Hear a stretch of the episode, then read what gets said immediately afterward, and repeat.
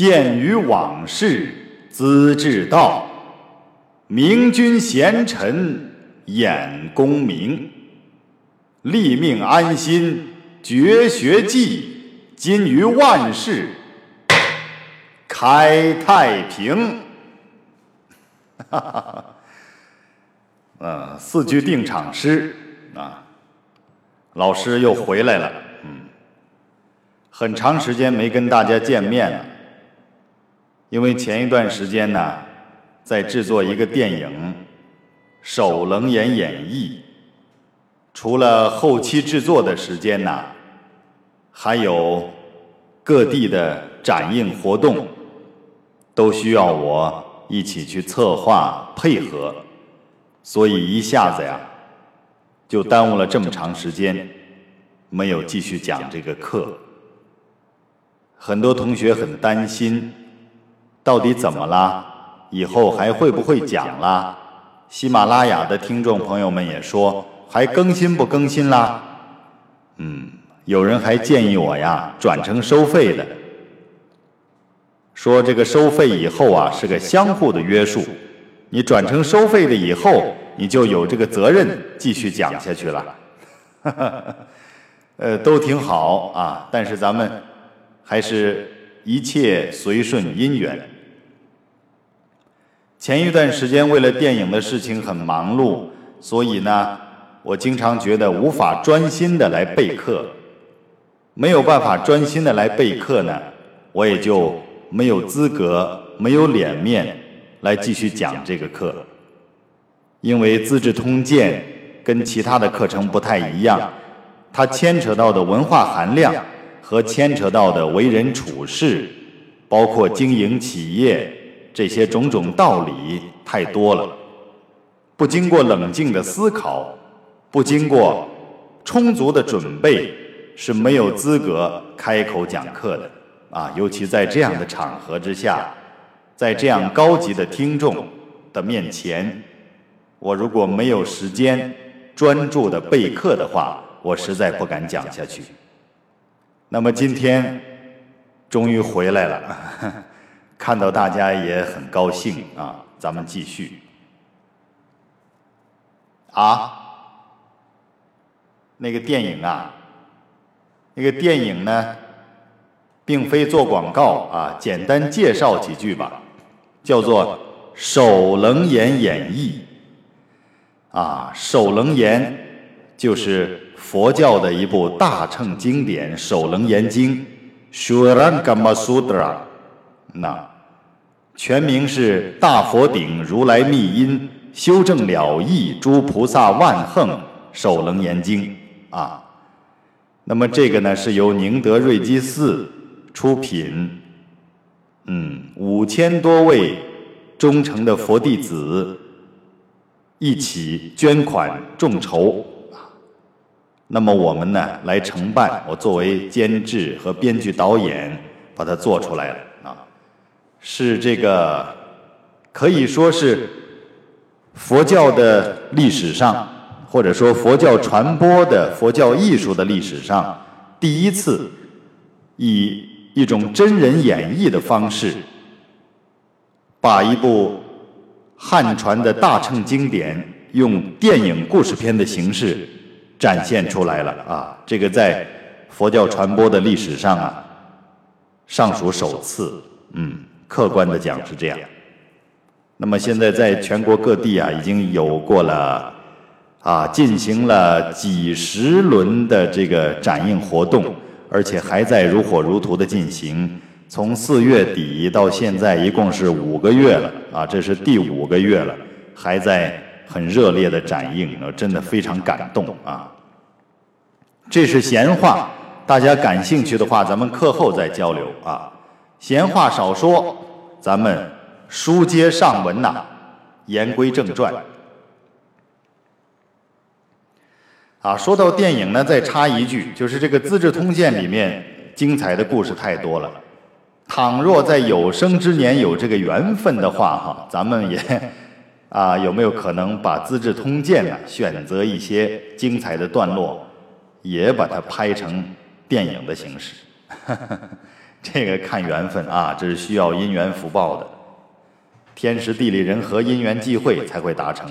嗯，那么我们继续，在前几次课的这个时间里呢，我们主要讲了司马光先生在一开篇就提出的重要论断：规矩和制度的重要性。啊。没有规矩，你只能做团伙；有了规矩，你才能做团队。天子之职，莫大于礼也。这个礼就是制度、规矩。嗯。那么团伙也有团伙的规矩，但是它远远不能达到高端的企业管理的艺术，所以它只是团伙，而且容易被人灭掉。一个团队，一个企业，那对于管理的水平要求是不一样的。所以，这个规章制度和立的规矩尤其重要。你的规矩才是竞争力的实质。啊，这个是咱们上节课主要内容。那么，接下来司马光在下文呢，就开始讲。那这个周朝分裂之后的种种情况，他前面那几段主要说的是，那是因为这个礼崩坏了，是因为领导者这个周天子他自己破坏了规矩，那种种现象，而造成了天下分裂，群雄逐鹿啊，各各自持着自己的武力和智慧来争雄。那么接下来的这整个的周记啊，其实讲的就是咱们说的历史上春秋战国的这样的一个景况。那但是司马光先生呢，他非常的维护正统，虽然是群雄逐鹿，这么多的国家分裂出来，但是只要天子还在，就算是周朝啊。所以这个第一卷呢。到第五卷呐，《资治通鉴》的内容都是在讲周记，也就是以周天子的统治为正统，而其他的国家都是在周天子的正统之下分裂出来的。啊，这是司马光先生的一种政治观念和维护正统的一种精神和一种正统的情怀，值得我们尊重。那。接下来看，上回挖了个坑，说接下来要讲一下接班人选择的问题啊。我们看这一小段，书接上回啊，来，还是先读一下原文吧啊，来领略一下司马光的语言艺术。前面讲完了道理啊，接下来就讲了几个通鉴的故事。啊，我把这个小故事呢称之为通鉴，就是说给你举了这几个例子，就像镜子一样，啊这属于通鉴的内容。我们看一下原文：初，智宣子将以尧为后，治果曰：“不如萧也。”想当初啊，晋国的智宣子想立这个智尧为继承人，智果说：“这个智尧不如智萧。”啊，智宣子是谁呀？是这个春秋时候啊晋国的啊这个荀氏和智氏的第六代家主啊第六代家主，又称荀申啊。那么他是公元前四百九十三年继位的，那这个智宣子。回到原文，那那么智宣子要立要立这个智尧为接班人，智果说不如萧也，不如智萧。智萧是智宣子的庶子啊。那么智果为什么这么说呢？给出了理由。尧之贤于人者五，其不逮者一也。就是智尧啊，比别人强的有五个方面，但是不如别人的有一个方面。那也就是他跟常人相比呀，有五项超越他人的长处，但是短板有一项。注意，我们看一下哪五个长处和哪一个短板啊？这是治国像献策一样说出的理由。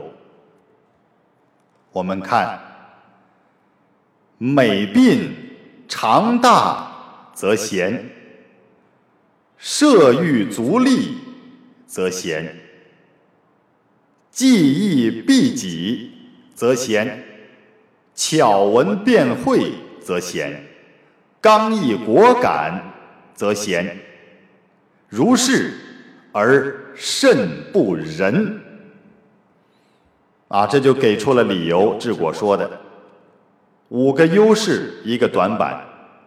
第一个优势，美鬓长大。则贤，那就是相貌很出众，而且身材高大，这是第一个长处。第二，射御足利则贤，就是善于骑射呀，武功过人，身体也好，这是第二个长处。第三，技艺必己则贤，就是他的才艺很出众，啊。才艺全能，这是第三。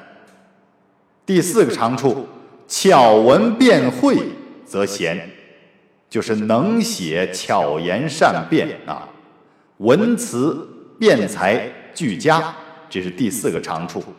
第五，坚毅果决，啊，原文是强毅果敢则贤，就是为人很坚毅、很刚强、很果断。这是第五个长处，你看啊，这样一个相貌出众、身材高大啊、身体强壮、武功过人，又很有才艺，文辞辩才又非常好，又刚强又果敢，有这五个长处啊，你说这个人怎么样？相当不错吧？但是一个短板是。如是而甚不仁，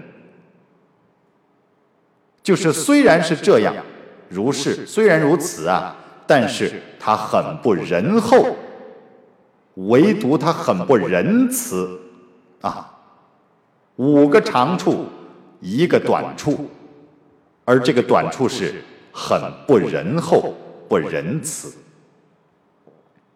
夫以其五贤凌人。而以不仁行之，其谁能待之？这还是治国说的，也就是这个人呐，他以五贤凌人啊，就是恃才凌人呐，用他这五项长处来欺凌别人，来压制制服别人，而以不仁行之。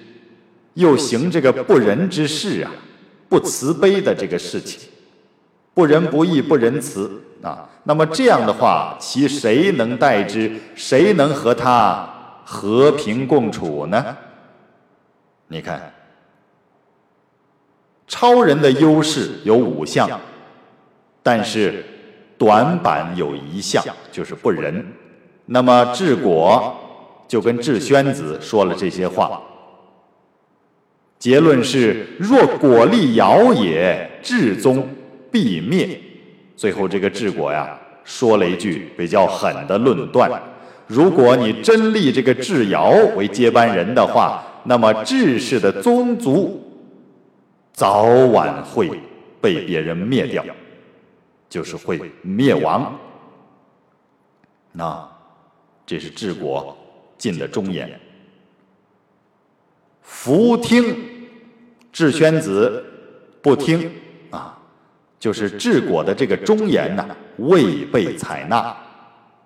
治国别族于太史为辅事，那么智宣子不听啊，这个治国便经太史的证明，脱离了治族的这个姓氏，而自立为府氏，就脱离了这个治氏的家族啊。他为什么走了？因为他说了新王的坏话，那还不躲开呀？啊！智宣子要立智瑶为后，那么智果就告诉他，智瑶过人之处有五项，短板有一项，他不仁慈，也就是说你别治疗，别立这个智瑶为后了，他不如智萧啊。那么智宣子没听，也就是说还是要立这个智瑶为后，那么智果还待得住吗？他曾经说过新王的坏话，所以他赶紧就躲开了。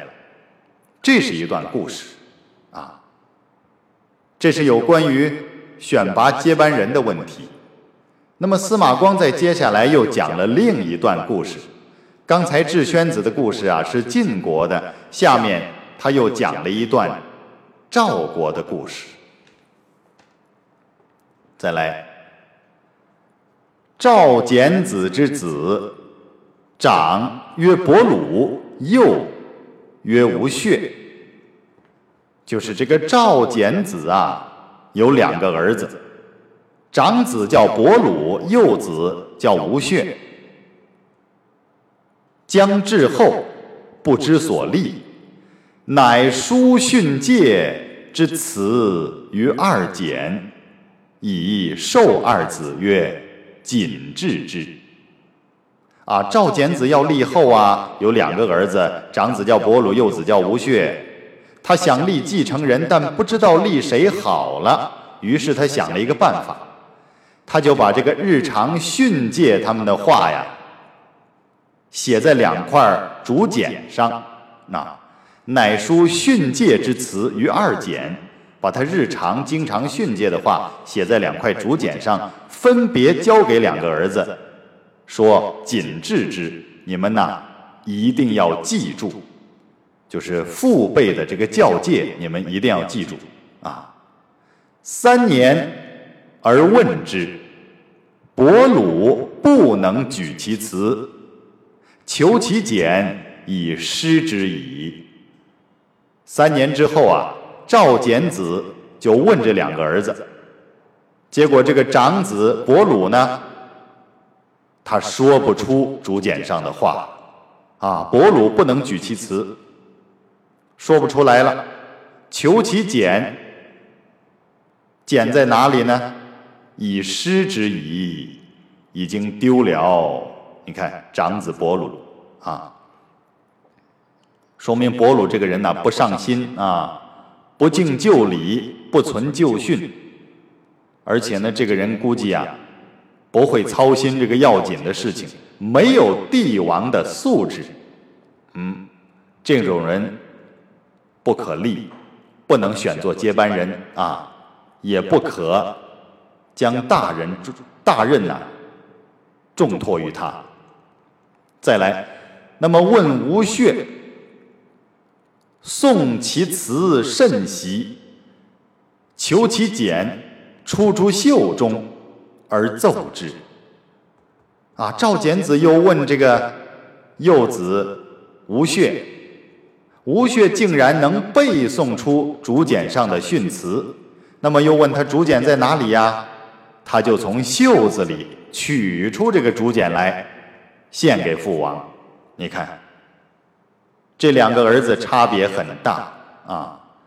幼子吴穴呢，很尊重传承，敬前训诫，是吧？非常尊敬父辈的这个训诫。而且他能够珍藏药物，他知道孰轻孰重，他就把这个茧呐放在袖子里。你管他是每天放在袖子里，还是今天特意放在袖子里呢？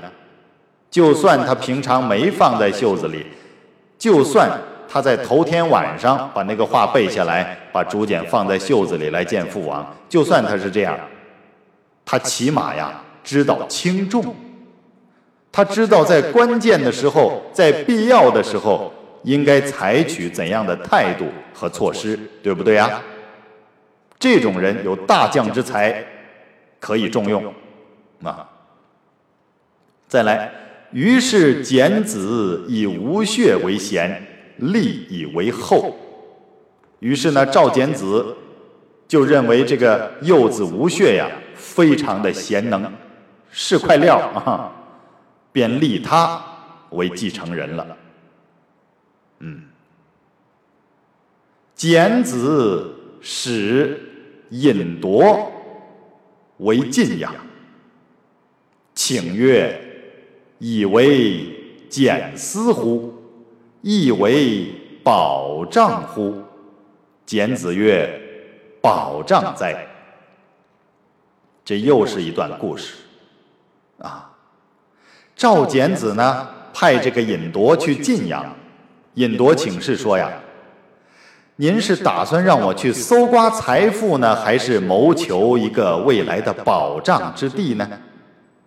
啊，以为俭私乎，就是抽丝敛财；意为保障乎，就是培养未来的一个保护的屏障。这两方面，你是让我去晋阳干什么呢？简子曰：“保障哉。”赵简子说：“当然是。”谋求保障了，引夺损其户数。引夺去了以后啊，到了晋阳以后，就减少人头税，少算这个居民户数，减轻赋税。简子谓吴穴曰：“晋国有难，而吾以引夺为少，吾以晋阳为远。”必以为归，那就尹铎到了晋阳以后啊，减轻赋税做得很好，很得民心呐啊！赵简子就对这个吴穴说呀：“有朝一日，一旦将来晋国发生了危难，你首先不要嫌弃尹铎的地位低，也不要担心晋阳太远。”你一定要把那个地方晋阳那里作为你的归宿，啊，就是一旦将来发生了国难，你要找听话的人来帮你，不要管他地位是否够高，啊，也不要嫌弃晋阳那个地方远，你要把它作为投奔之地，啊，这是赵国的。两段小故事。那么司马光为什么写这两段故事呢？就是一个是晋国的，一个是赵国的，他们在选择接班人的问题上，啊，出现了截然不同的两种方向。晋国选择了这个智瑶为后，超乎常人的优势啊，有五方面，但是有一个很次的这个方面，就是他不仁厚、不仁慈。啊，而赵国选择的这个接班人呐，他能够把父辈教他训诫的话背得滚瓜烂熟，而且当年写给他的那块竹简呢，他也收藏得很好。你看赵国的这个新主啊，做事有分寸，有重点，而且呢比较尊重前辈，尊重他人，嗯。啊，《资治通鉴》里面呢，这个剧作的水平很高。如果我们把它作为一个文学作品，一个故事性的文学作品，或者说，哈，把它作为一个剧本来看待的话，它的这个剧作水平呢很高。啊，这里是铺垫，我们学到后面就知道了司马光为什么选择给你讲这两个国家的这几段故事啊。后面有很强的连带关系的啊，他们这个国家的命运就从选择接班人的问题上开始产生了潜移默化的变化和影响。接下来的故事啊，我们先不讲，我们先就这一段的内容讨论一下，怎么选择接班人和继承人的问题啊。不光是接班人、继承人啊，这个是有啊更新换代的重大意义。那我们就算不选择接班人和继承人，我们平常有一件重要的事情或者任务或者项目，总要给一个值得信任的、靠谱的人吧，是吧？那么如何选择呢？就要注意了，啊，一定要选择一个他办事你放心的人。什么叫他放他办事你放心呐？你真正的交给他，你不用去担心的。啊，我们看这两个人，晋国的和赵国的这个新主。新立的这个后人，晋国的智瑶，啊，优势多么过人呐！长得又漂亮，身材又高大，万人迷啊！武功高强过人，身体又好，才艺又各项全能，文辞啊、辩才呀又特别好，遇事呢又能够刚强果断，多么完美的一个男性的形象！但是不仁。我们就姑且猜一下他未来的命运啊。那么赵国的这个后人呢，吴穴没什么特殊的优点，但是只有一个，就是把他父辈的这个训诫背诵的很好，把那个物件珍藏的很好。这个吴穴和刚才的智瑶。相比的话，从我们现在表面的感觉上差远了，而且司马光并没有写这个吴穴有什么优点，只写了他一个中规中矩的事实啊，就是他尊重前辈，给他的东西没有丢，比较听话，嗯。那么他爸爸给他铺垫了一个晋阳，让这个尹铎到晋阳去。晋阳减少这个赋税呀，啊，安定民心。然后他爸爸赵简子呢，又告诉他，将来一旦发生了国难，以晋阳作为投奔之地，啊，以这个尹铎呢作为一个很好的参谋，不要嫌人家地位低，也不要嫌晋阳山高路远啊。看看，那么。这两个国家的接班人，相比之下，谁是一个最有魅力的人？当然是智瑶了。五项优势，只有一项缺点。但是这个缺点呢，却是不仁厚、不仁慈。而赵国的这个接班人吴穴，只是敦厚老实、听话。大家想一想。在未来的命运当中，他们将会怎样？他们的做法关乎到了他们国家的命运，关乎到了他们政权的兴衰。我们想一想我们自己啊，也不要说选接班人了，我们都还年轻，我们就说把一项重要的任务派给谁的问题。有一个人，他可能非常的有魅力，但是他不够听话，或者说不够忠诚，或者说良心呐不够慈悲，内心不够柔软。如果另外一个人没什么优点，一个普普通通的老实憨厚的人，但是他非常听话，做事特别认真。而且有分寸，知道孰重孰轻，这样的两个人，你会把任务派给谁呢？啊，当然了，如果一个人像智瑶那样那么的具备魅力，但是他又忠厚老实，你可以信任。但是这种人呐，太少了。但凡有点才华的人，很少有。不自持的，很少有不我执的。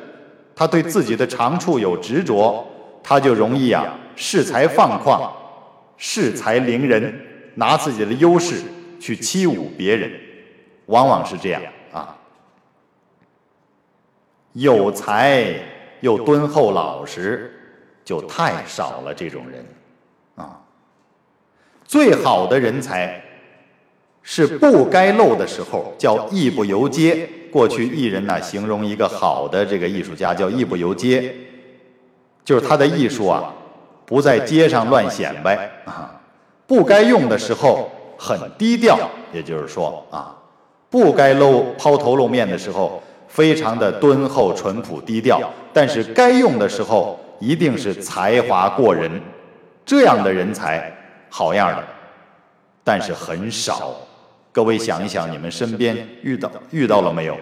我想遇到的不多啊。那么如果没有这样的人，你就要小心。那种啊非常有魅力的，那种啊人缘超级好的。当然，他是个人才，但是你要考察，通过具体的事情和长期的观察来考察，他是不是具备一个勤勉、低调和仁厚的品质。如果他的品质不过关的话，他的才华会造成对你事业的威胁啊。我们讲用人之道，就像这个智瑶一样啊。我们先不往下讲，先猜一下他未来的命运就好了。嗯。那么像吴穴这样的一个人，老实敦厚，没有过人的才华，但是他很听你的话。你好像大事小事交给他，你就不用操心了。他虽然好像很笨拙，但是最后不管他付出了怎样的时间精力。他背后做出了怎样的努力，他都给你处理得很好，而且不改变你的初衷，不改变你的精神，不改变你最初托付他的核心意思。这样的人呐，要重用，值得重用，前提是他不要变啊，因为现在这个时代啊，人呐他是会变的，变得太快了。所以我们要不断的用具体的事件、具体的任务来考验他，并且通过时间来验证他。路遥知马力，日久见人心。那么今天呢，时间有限，我们对于才华和德行的问题，先做一个这样的假设，先做一个这样的思考。刚才举出的那两个例子。像智瑶那样的人和像吴越这样的人，你到底将会重用哪一个？你的重要的任务将会派给谁？甚至是你的接班人将会给哪一个？我告诉你，像智瑶那样的人呐，很受欢迎，粉丝很多；像吴越那样的人呐，闷头闷脑的。也没什么特别特殊的啊出众的这个人缘儿，但是面对这样的两种人，你会重用哪一个？今天留下一个思考，他们接下来的命运，还有我们在用人的时候要注意的问题，咱们下节课再谈。